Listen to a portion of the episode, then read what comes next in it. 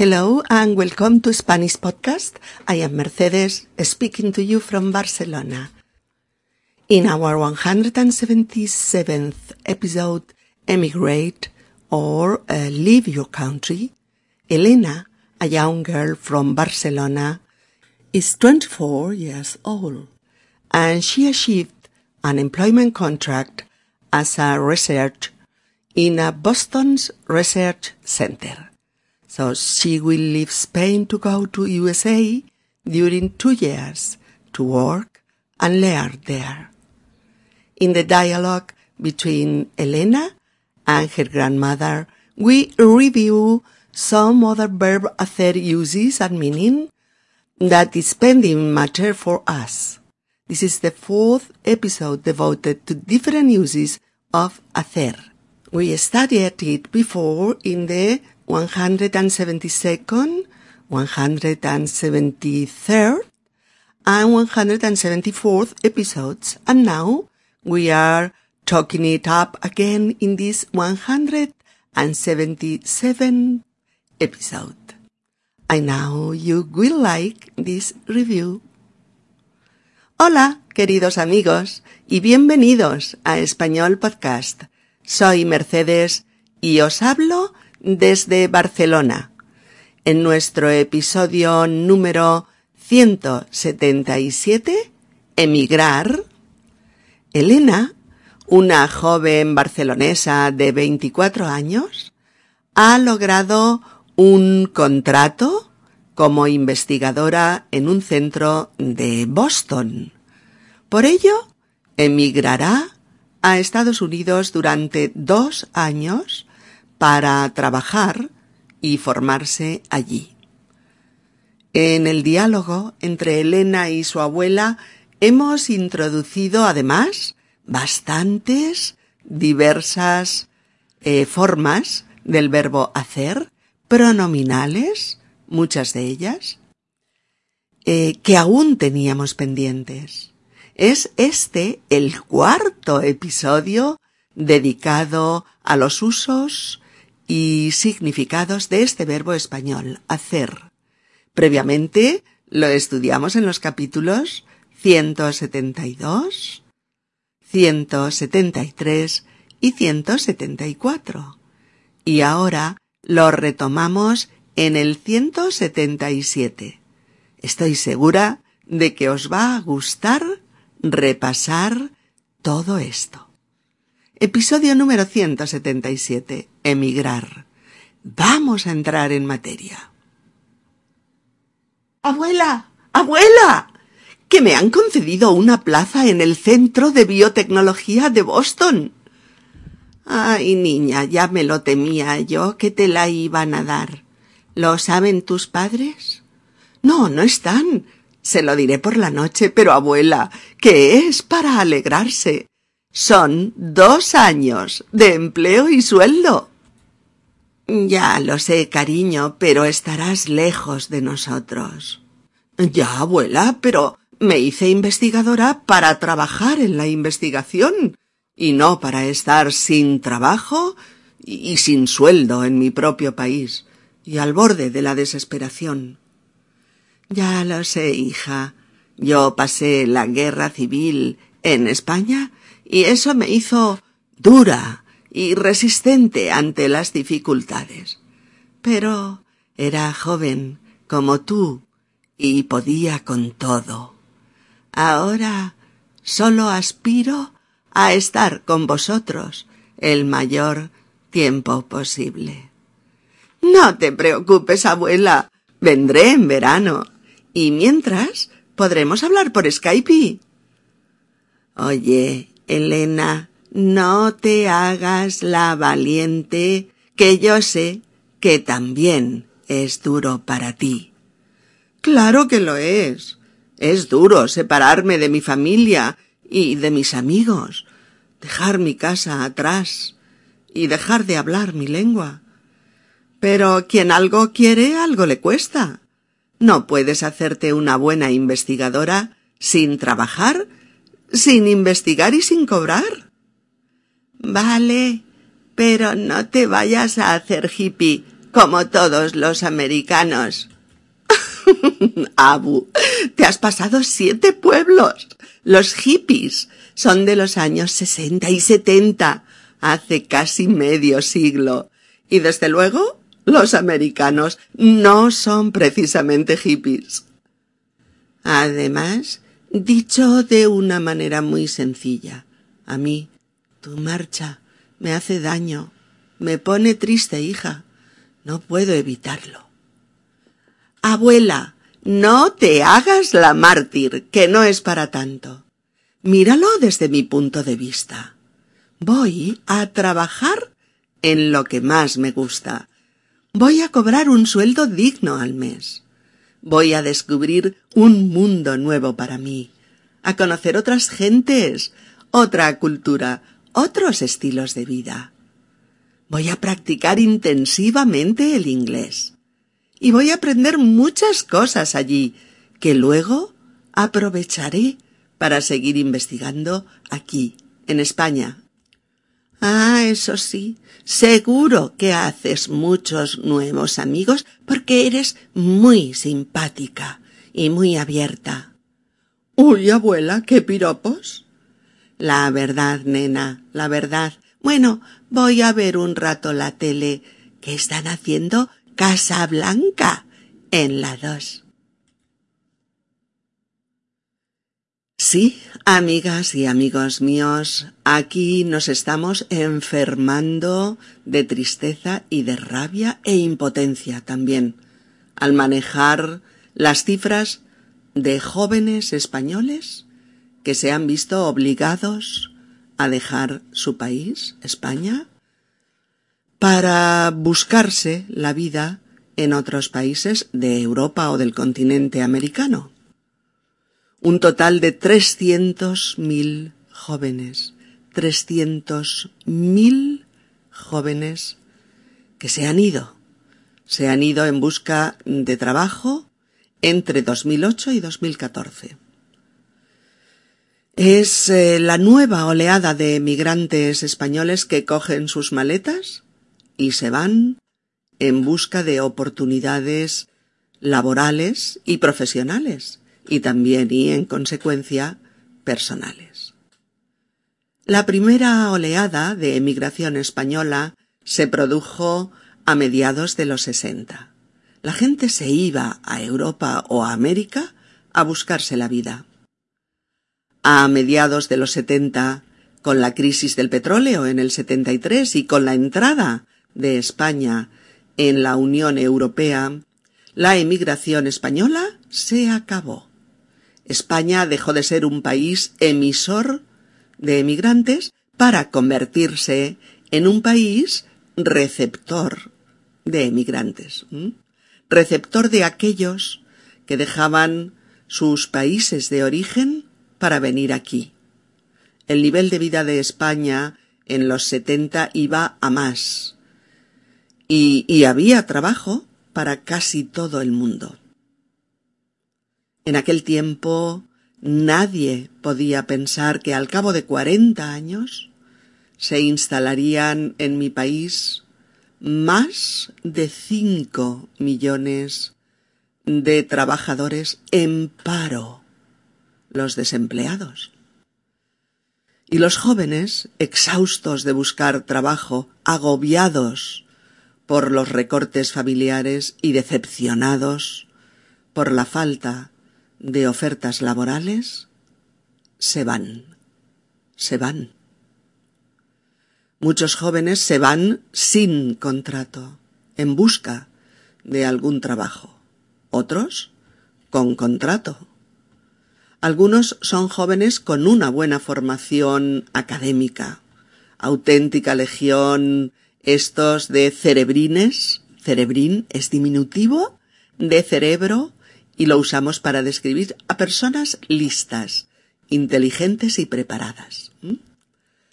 Pues esta legión de cerebrines que tienen que irse para ganarse la vida y tener alguna oportunidad de independizarse y de vivir con dignidad. Esta situación deja tras de sí una cantidad inmensa de familias en las que se vive, claro, con el duelo en el alma, con el hijo o la hija a cientos o miles de kilómetros de distancia. Familias llenas de pérdidas afectivas que duelen, que duelen. Y marcan la vida en muchos aspectos. El 75% de los jóvenes españoles emigraba a países europeos, con Alemania a la cabeza. A la cabeza quiere decir que es el país que ofrece más oportunidades laborales. Seguido de Francia con un 7% y Reino Unido con un 6% en 2007, 2008 y 2009.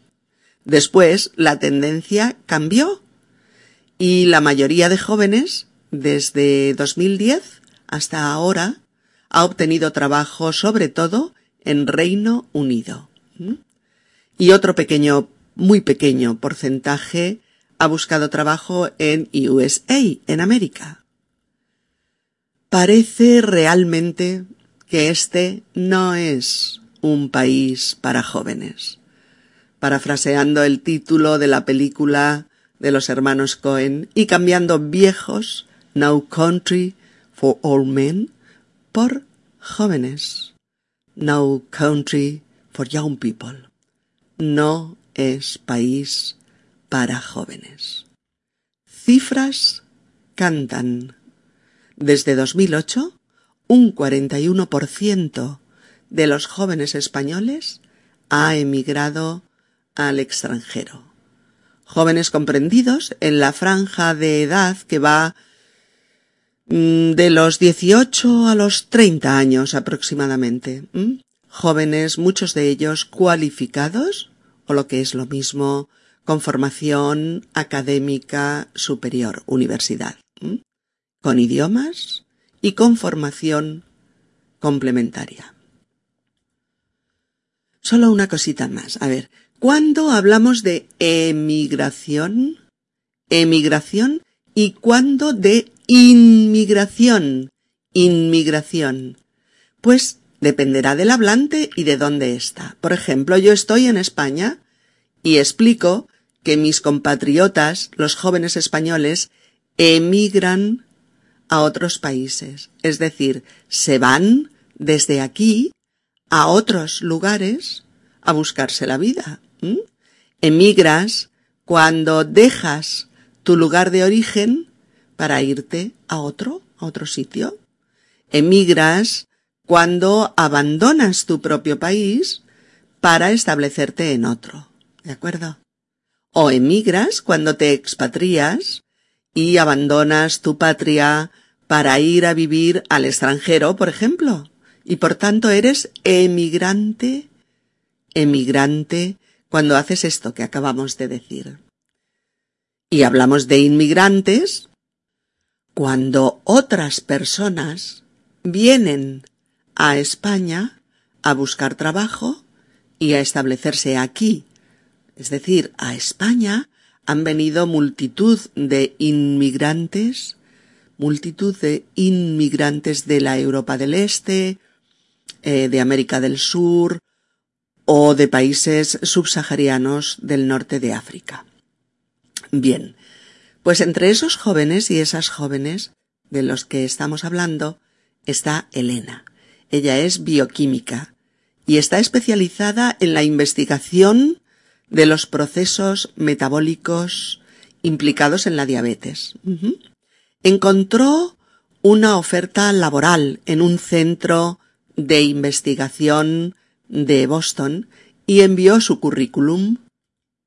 Para su sorpresa, le contestan desde Boston diciéndole que están interesados en ella, que su currículum satisface las demandas del centro y que si hacen una entrevista y se ponen de acuerdo en los términos del contrato, el trabajo es suyo.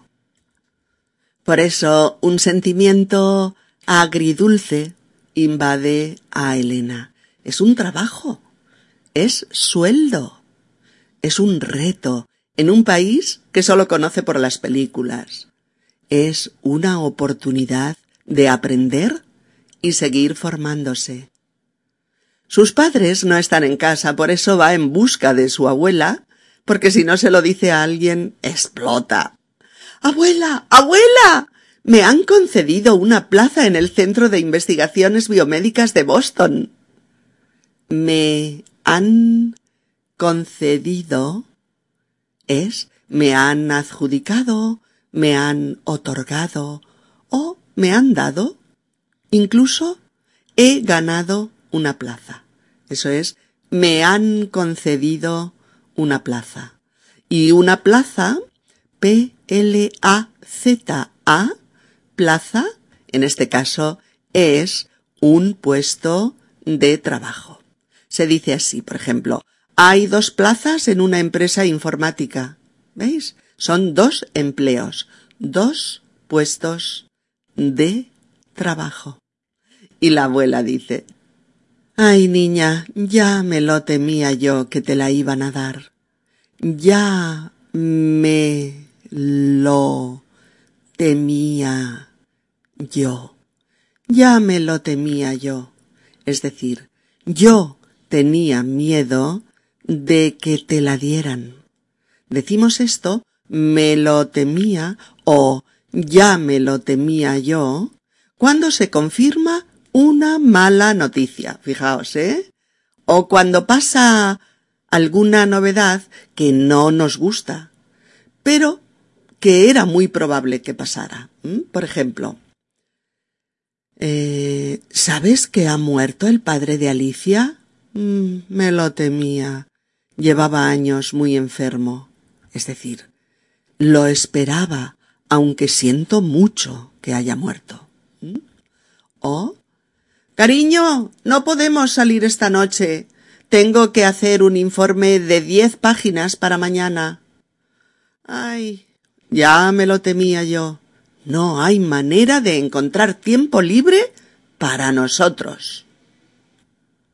Oh, ¿sabes que Pepe ha dejado a Silvia? Mm, me lo temía. Durante los últimos meses parecían más enemigos que novios. Bueno, Elena protesta un poco por el tono de la abuela y le dice abuela, que es para alegrarse. Es como si le dijera abuela que la noticia es para alegrarse y no para lamentarlo, ¿no? Y añade, son dos años de empleo y sueldo. Son dos años de trabajo remunerado mensualmente, ¿verdad? Son dos años empleada, trabajando, aprendiendo y cobrando un sueldo cada mes. Pero la abuela R que R insiste. Ya lo sé, cariño, pero estarás lejos de nosotros. Pero Elena argumenta su posición. Ya, abuela, pero me hice investigadora para trabajar en la investigación y no para estar sin trabajo y sin sueldo en mi propio país. Vamos a reparar un momento en la primera frase. Pero me hice investigadora para trabajar en la investigación. Me hice investigadora. Me hice investigadora. Un nuevo uso del verbo hacer en español, forma pronominal, hacerse investigador, eh, usada para decir en qué te has convertido, qué has llegado a ser mm, tras tu formación. ¿Veis? Hacerse, convertirse en, llegar a ser o formarse como. Aquí nos metemos de lleno en los usos y significados del verbo hacer, pronominal, y en este nuevo uso muy común, muy común, eh, tanto como todos los demás que ya hemos, que ya hemos repasado en anteriores episodios.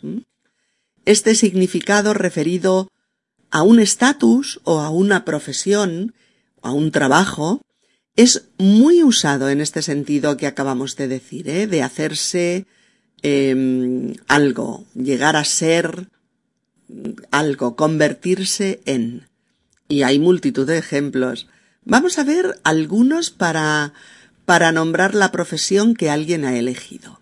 Por ejemplo, hacerse médico. Hacerse médico. Por ejemplo, Luis es un ejemplo de esfuerzo y constancia. Primero se hizo ATS, asistente técnico sanitario. Se casó y ya con treinta y cinco años estudió y estudió y se hizo médico hacerse bailarina, hacerse bailarina.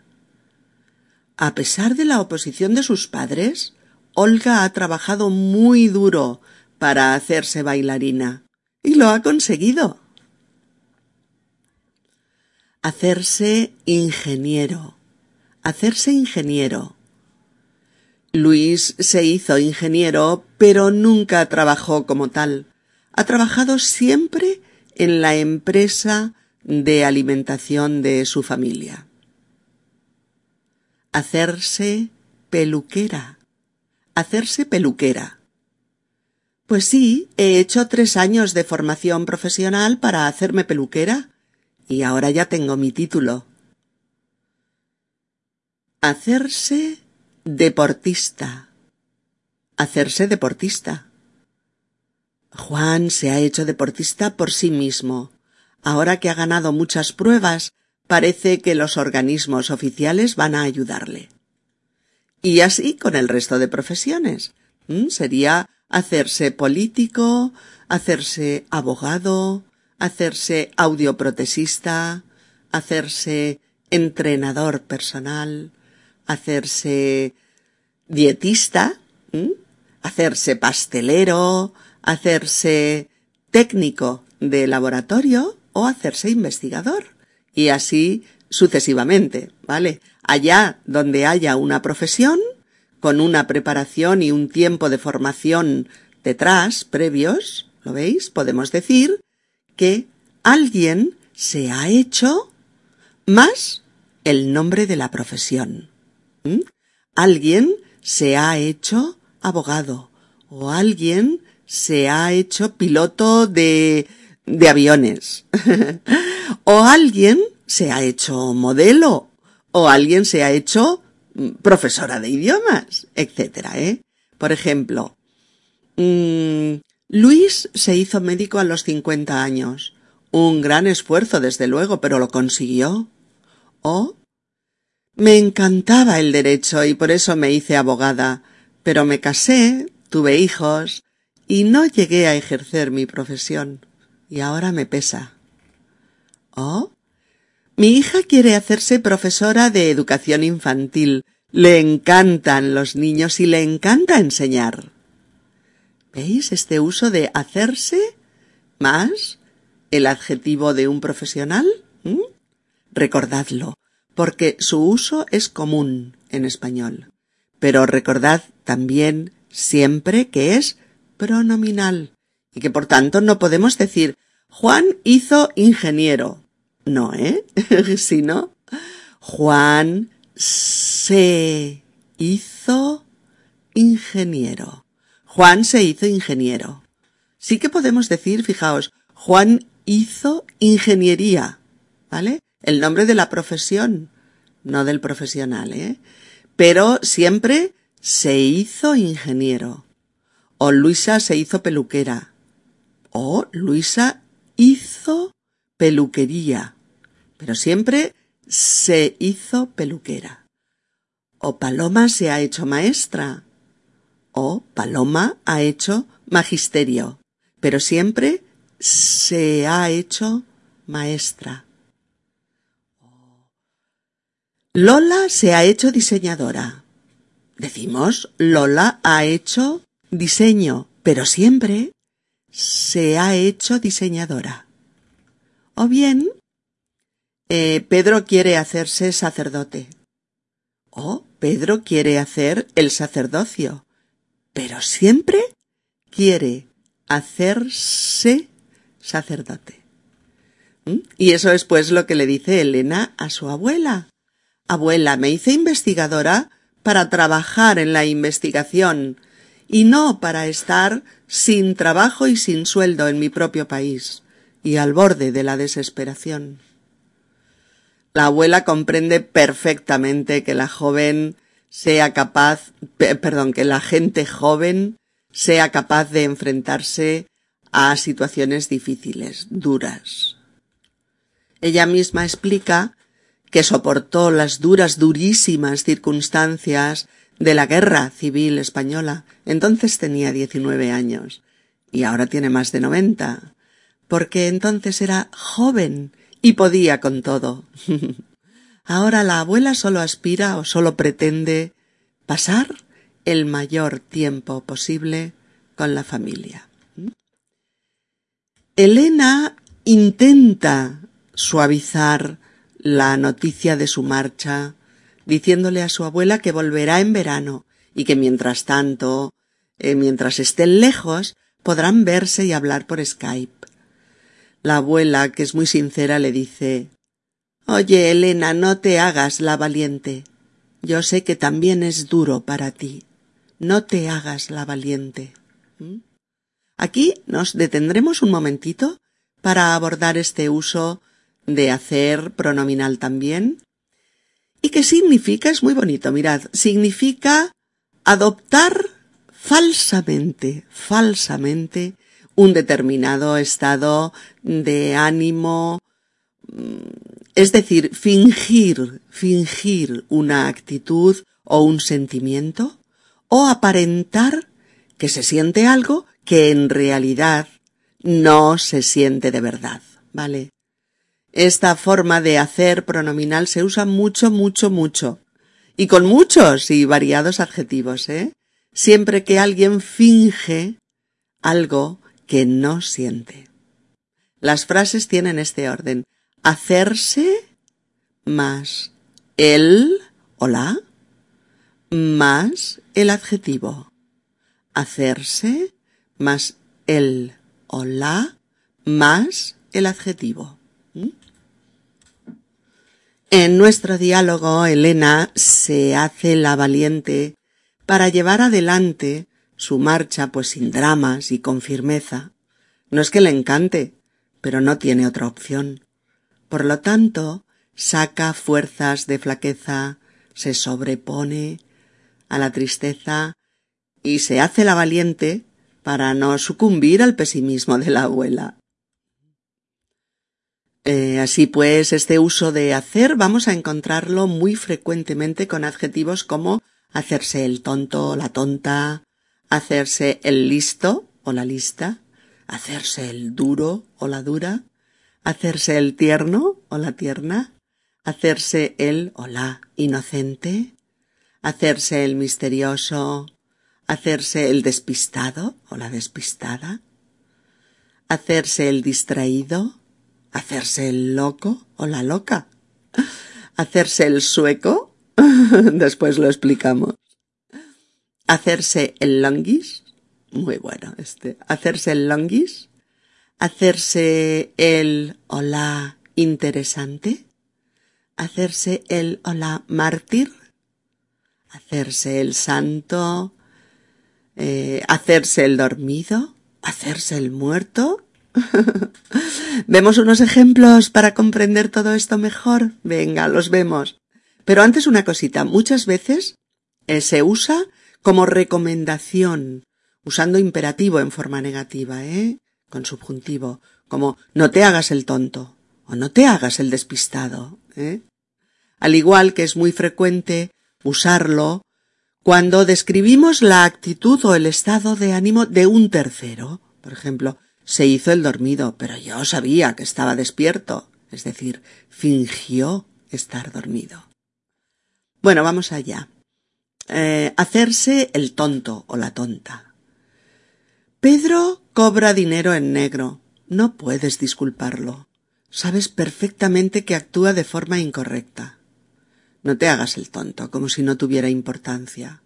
Hay que hablar con él y parar este asunto.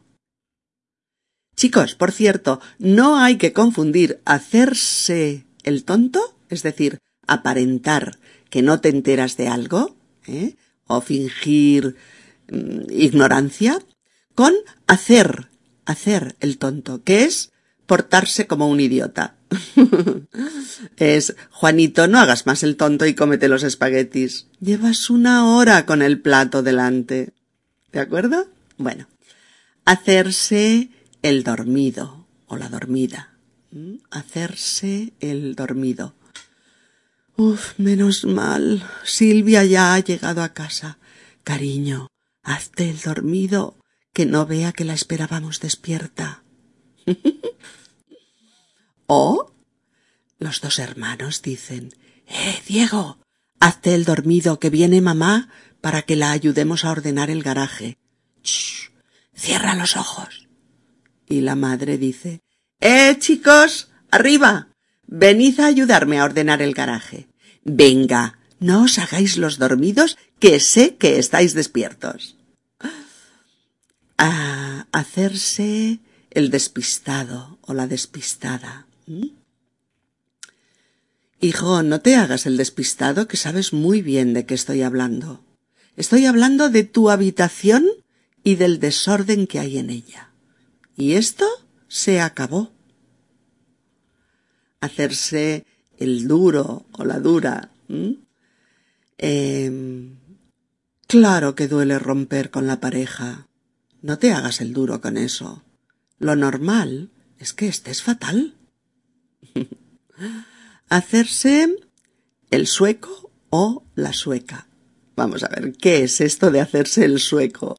Nuestros amigos de Suecia estarán pensando que qué estamos diciendo, ¿verdad? Bueno, pues esta es una de las frases más usadas en español cuando le dices a alguien que pasa de algo, que se desentiende de un asunto, ¿vale? Es verdad que es similar a, mm, hacerse el loco o a hacerse el despistado, pero con esta expresión, hacerse el sueco, quieres decir que alguien aparenta, aparenta, no enterarse en absoluto de lo que está pasando. ¿Mm? Hacerse el sueco es aparentar que no estás implicado en algo que sí debería importarte. La verdad es que yo no conocía el origen de esta expresión y por eso he buscado y parece relacionarse con el antiguo calzado romano, sí, sí, usado por artistas y comediantes cuyo término en latín era socus, socus, y que luego pues fue evolucionando en eh, zueco.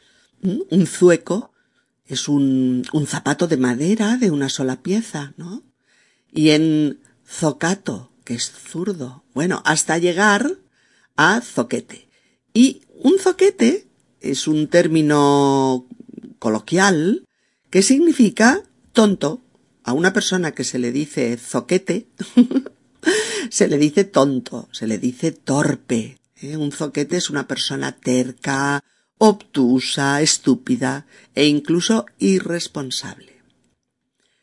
Por lo que hacerse el socus, hacerse el sueco, hacerse el socus, hacerse el sueco, sería comportarse como un tonto, como un bobo y como un irresponsable.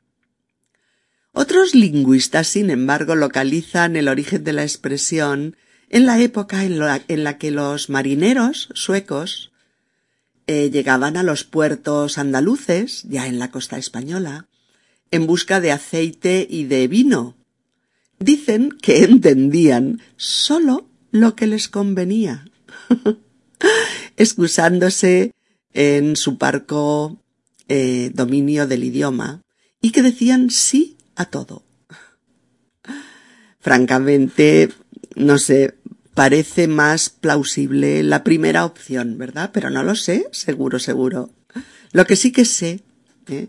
es que esta expresión es muy, muy usada en español y que si venís a España y os comunicáis mm, con nativos españoles, en un momento u otro la vais a escuchar en cualquier conversación. ¿eh? Por ejemplo, a ver, niños, ¿quién le ha tirado la tiza a la profesora? No os hagáis los suecos o castigaré a toda la clase. Oh, ¿Te ha dicho Luisa por qué no vino ayer a tu fiesta de cumpleaños? ¿Qué va?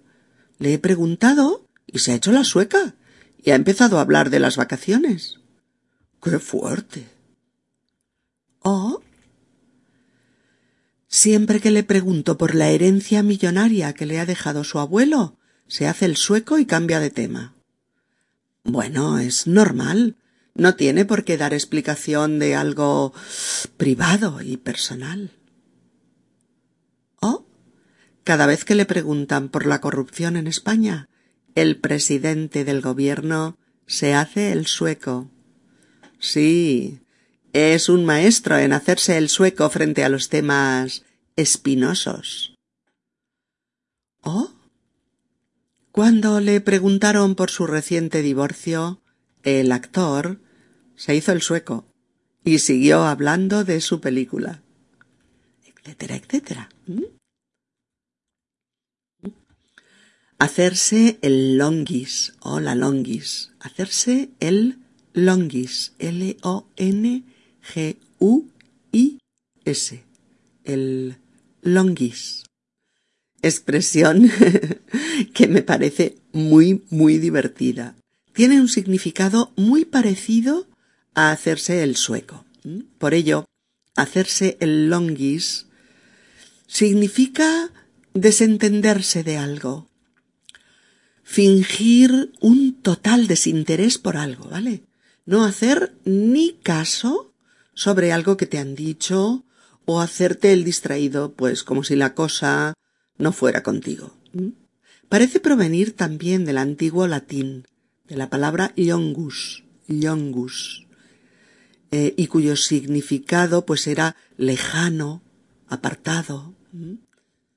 Esa palabra longus evolucionó y derivó en yonguiso, o persona que se aleja de sus responsabilidades, o persona que huye de sus obligaciones, es decir, aquel que se aparta de sus deberes. Así, hacer el longuiso derivó en hacerse el longuis o también el longui. Ambos en singular y en plural, son correctos. Y que es desentenderse de sus obligaciones o, escurrir el bulto, preciosa expresión que significa lo mismo, ¿eh? Huir de situaciones en las que estás implicado. A ver, un par de ejemplos. La madre dice, A ver, hijo, ¿a qué hora volviste anoche? Y el hijo, Mamá, ¿qué hay para desayunar? Y la madre, Ah, muy bien, hijo. Tú hazte el longis con lo que no te interesa. Pero así no vamos a ningún sitio. Tú verás. oh. En la reunión de vecinos, la viejecita que riega las plantas y echa agua a la calle, se hizo la longis cuando se tocó el tema. No abrió la boca, como si no fuera con ella. Escurrió el bulto sin inmutarse. ¿Oh? Los políticos son la pera. Cuando les preguntas por cosas que han hecho mal, se hacen el longui y contestan con frases vacías, sin sentido. O hacerse el duro o la dura. María, no te hagas la dura en estos momentos. Si estás destrozada por la ruptura con Luis, sácalo todo fuera. Venga, aquí tienes mi hombro para llorar un poco o hacerse el inocente. ¿Quién se ha comido el medio pastel de queso que quedaba en la nevera? Abuelo, no te hagas el inocente que tu mirada te delata. Venga, confiesa. O hacerse el interesante o la interesante. Diego misterioso, ¿qué va? Es un tío de lo más normal pero se hace el interesante para ligar más. o hacerse el mártir, el mártir, o la mártir. Mira, no soporto a Mónica. Hace lo mismo que todas nosotras, pero ella, para acaparar la atención de todo el mundo, se hace la mártir todo el tiempo. ¡Qué gente tan ególatra! o hacerse, hacerse el santo. Es un tío lleno de defectos, pero nunca los reconoce. Siempre que le afeas una conducta, se hace el santo y parece que no ha roto un plato en su vida. Es un hipócrita. O hacerse el dormido o la dormida. Pero mamá, otra vez esperándome en el sofá. No, no te hagas la dormida, que sé que me esperas despierta. Mañana hablamos. Tengo diecinueve años y esto se tiene que acabar. O hacerse el muerto o la muerta. Salvó la vida porque se hizo el muerto. Los soldados lo vieron inmóvil y lo dieron por muerto. Y eso le salvó. Bueno, creo que hemos puesto ejemplos de todos o de casi todos. Es importante que entendáis bien este uso de hacerse el más adjetivo, ¿eh? Porque este tipo de locuciones con hacer son de uso cotidiano, normal y muy frecuente, ¿de acuerdo? Por eso la abuela le ha dicho a Elena Oye, nena, no te hagas la valiente, que yo sé que también es duro para ti. Que es como si le dijera Elena, no finjas que eres valiente al enfrentarte a esto, porque yo sé que es duro para ti. Oh, Elena, no finjas que eres valiente y que te da igual irte a Boston, porque yo sé que es duro para ti. Oh, aparentas que te da igual, que no te importa, pero no es así. Oh, por último, no te hagas la valiente, que sé que tú también estás asustada ante este reto de la vida. Elena no lo niega. Ella dice, es duro separarme de mi familia y de mis amigos y dejar mi casa atrás y dejar de hablar mi lengua. Pero quien algo quiere, algo le cuesta. No puedes hacerte una buena investigadora sin trabajar, sin investigar y sin cobrar. ¿Veis cómo aquí Elena usa el verbo hacer de nuevo en el sentido que hemos comentado hace un ratito, ¿eh? No puedes hacerte una buena investigadora sin trabajar, no puedes llegar a ser una buena investigadora o no puedes convertirte en una buena profesional sin trabajar.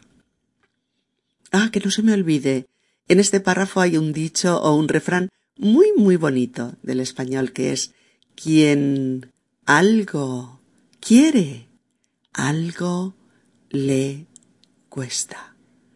Quien algo quiere, algo le cuesta. Quien algo quiere, algo le cuesta. O también dicho así, ¿eh? El que algo quiere, algo le cuesta. ¿De acuerdo? Y que significa que cuando queremos conseguir algo, tenemos que esforzarnos en conseguirlo, tenemos que luchar duro por ello. Por ejemplo, Uy, Diana lleva un año muy duro. Montar la tienda le está costando mucho esfuerzo, sí, mucho dinero y mucho tiempo. Pues sí, pero ya se sabe. El que algo quiere, algo le cuesta. Oh, Jorge está luchando mucho para que le seleccionen para los próximos Juegos Olímpicos. Entrena seis horas diarias y sigue con la universidad al mismo tiempo. Pues sí, pero si le seleccionan, habrá valido la pena. Hay que hacer un gran esfuerzo. Nadie regala nada. Quien algo quiere, algo le cuesta. Bueno, la abuela le gasta una pequeña broma. Vale, pero no te vayas a hacer hippie, ¿eh? Como todos los americanos. y Elena, claro, se parte, se parte de risa, en primer lugar porque su abuela sigue creyendo que toda Norteamérica se quedó en los años sesenta y setenta. Y además, que todos los ciudadanos de los Estados Unidos se hicieron hippies, norte, sur, este y oeste del país. Su abuela ha dicho un despropósito, un sinsentido, claro, porque es muy mayor y su memoria le juega malas pasadas, y por eso Elena le dice Abu, te has pasado siete pueblos. Te has pasado siete pueblos. Una frase hecha que se dice muchísimo cuando queremos calificar algo de, de despropósito, ¿eh? algo de muy, muy exagerado o de sinsentido, o cuando nos referimos a una gran metedura de pata. Se dice a veces con diferente número de pueblos, ¿eh? pasarse tres pueblos, pasarse siete pueblos. Y es como que si vas en coche, ¿no? Por ejemplo, por carretera, y no ves la señal con el nombre del pueblo al que vas, pues tú sigues conduciendo y pasando, o dejando atrás un pueblo y otro y otro, hasta haberte pasado pues tres, cinco o siete pueblos. O sea que te has pasado un montón de pueblos. Y de ahí la frase. ¿eh? Otro ejemplo. Ayer salió la noticia de que alguien había visto vivo a Elvis, pero que esta vez era verdad, te lo prometo. Pero ¿cómo puedes creer eso, por Dios? La prensa se pasa siete pueblos dándole credibilidad a este tipo de noticias delirantes. ¿Mm? ¿De acuerdo? Bueno, hay otra cosita importante, sí. Nuevas locuciones con, con hacer, sí, sí. En este párrafo hay un nuevo uso que es hacerse hippie. Hacerse hippie para significar que alguien se vuelve adepto a una determinada filosofía o a un determinado movimiento político o social eh, o a una determinada religión, etcétera, etcétera. ¿eh? En este caso, la abuela teme que Elena se haga hippie, o sea, que se vuelva hippie, o lo que es lo mismo, teme que abrace la ideología hippie, teme que se vuelva adepta eh, a la filosofía hippie, ¿no? Que se convierta en una hippie. Encontramos este uso en todos estos casos. Hacerse de derechas, hacerse de izquierdas, hacerse comunista, hacerse de un partido político, ¿no? En España, hacerse del PSOE, hacerse del PP, o hacerse católico, hacerse protestante, hacerse cristiano, hacerse agnóstico, hacerse ateo, hacerse budista, hacerse religioso, eh, hacerse adicto al juego, hacerse adicto a la comida sana, hacerse adicto a las compras o hacerse adicto al ejercicio desmesurado, esto que se llama vigorexia, ¿eh? etcétera. Bueno, unos cuantos ejemplos. Mm, Jorge se hizo del Partido Popular y desde entonces es imposible hablar con él de política. Se pone histérico. Oh, Diego antes era agnóstico, pero desde que estuvo viviendo en la India y en otros países del lejano Oriente, se hizo budista y dice que ahora es feliz con estas creencias. Oh, Emilio vivió en California en los setenta, sí. Allí se hizo hippie. Y cuando volvió, siguió con ello. Y ahora es un viejecito de ochenta años, hippie hasta la médula. o sea, se hizo hippie de por vida. ¿Se entiende, verdad? Bueno, la abuela dice que la marcha de Elena le hace daño, le provoca dolor, la pone triste. Abuela, no te hagas la mártir, que no es para tanto. ¿Veis, verdad? Hacerse la mártir, en el sentido que explicábamos hace un ratito. Eh, y Elena le dice que lo mire desde su punto de vista.